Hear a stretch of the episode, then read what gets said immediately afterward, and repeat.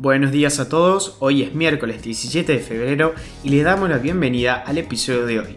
Mi nombre es Manuel Carrasco. Y yo soy Jazmín Gutiérrez. Y esto es Primera Parada, un podcast de Publius Group.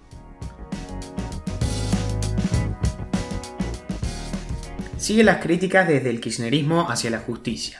Esta vez fue el ex juez de la Corte Suprema de Justicia, Eugenio Zaffaroni, quien luego de los polémicos traspasos de jueces y condena a la dirigente social Milagro Sala, se refirió al tema. Planteó una situación crítica del Lofer que debe ser, a su criterio, solucionada con una ley de amnistía.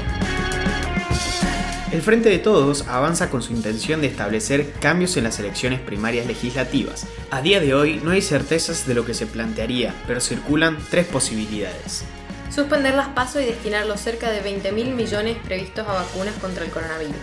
Otra opción sería postergarlas hasta la segunda semana de septiembre y que las generales se corran de octubre a noviembre. O por último, unificarlas y que ambas elecciones se realicen el mismo día. Comienzan las clases presenciales en varios puntos del país. Las modalidades varían según las condiciones edilicias de cada colegio, sumado a los requerimientos y protocolos que cada provincia exige. La presencialidad todavía no es total, pero representa un gran alivio luego de un largo año de virtualidad.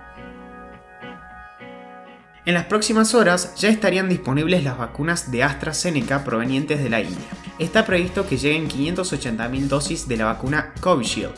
Además, en las próximas semanas se espera que arribe otro millón de dosis de las vacunas chinas Sinopharm. Alentadoras noticias que llegan de la mano con el informe de la OMS dan cuenta de una reducción del 50% de contagios a nivel mundial y de la caída del 94% de casos sintomáticos que registra Israel, el líder de la vacunación global.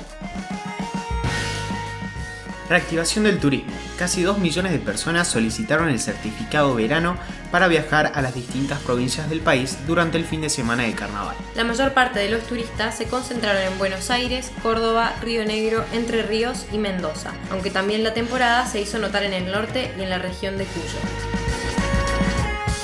Pedro Peca, el cura argentino nominado al Premio Nobel de la Paz. El reconocimiento se debe a su obra en Madagascar, donde tras varios años de trabajo logró revertir la marginalidad dando lugar a miles de viviendas e instituciones recreativas y educativas. También creó una fundación que colaboró con la educación de 13.000 niños. No es la primera vez que es nominado al premio, ya que lo fue también en 2012. Las acciones argentinas en Wall Street subieron hasta 8% lideradas por Vista Oil, la empresa de Miguel Galucho que anunció ayer ser el segundo productor de petróleo no convencional de vaca muerta. Entre los factores que intervinieron en el alza, cabe destacar la suba del barril de petróleo superando los 60 dólares luego de un año en el que el valor llegó a ser de cero en un breve periodo. Internacionales. El Bitcoin superó los 50 mil dólares marcando un nuevo récord histórico noticia que llega de la mano con el lanzamiento del convenio entre Apple y BitPay, el proveedor más grande del mundo de servicios de pago de Bitcoin y criptomonedas. El acuerdo es simple, los titulares de tarjetas estadounidenses de BitPay pueden agregar su tarjeta a Apple Wallet y gastar con Apple Pay. La tarjeta BitPay permite a los clientes convertir instantáneamente criptomonedas en moneda fiduciaria. Clubhouse, una nueva red social de audio, es la nueva tendencia. Con esta app es posible escuchar chats de voz en vivo sin video ni texto, como una combinación entre los podcasts y la radio, pero nada de lo transmitido queda grabado. La diferencia que la destaca es la exclusividad. Para acceder a una charla se necesita una invitación. Recientemente, Elon Musk y Mark Zuckerberg utilizaron la app, haciendo que esta captara la atención de muchísimas personas. Primera vez, una mujer, en este caso nigeriana, ocupará el cargo de directora general de la Organización Mundial del Comercio. Desde su creación, esta organización ha sido dirigida por seis hombres. La nueva directora asumirá en marzo y sus declaraciones la muestran entusiasmada y dispuesta a trabajar de forma colectiva para fortalecer la OMC y adaptarla a la realidad actual. Su desafío será sobre todo lograr atravesar la crisis en la que está sumida la organización. El Washington Post hizo referencia a la situación en China, describiéndola como un ataque sistemático a las minorías y violación de los derechos humanos en diversas regiones. Ante esto, el diario señaló que no tendría sentido participar de los Juegos Olímpicos de 2022 en un Estado que realiza prácticas repudiables contra las minorías musulmanas.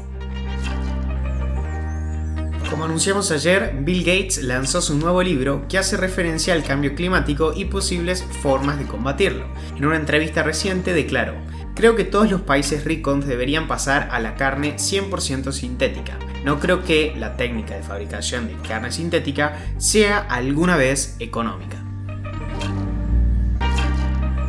Continuando en el marco del medio ambiente, Coca-Cola lanza a partir de hoy sus botellas hechas 100% de materiales reciclados.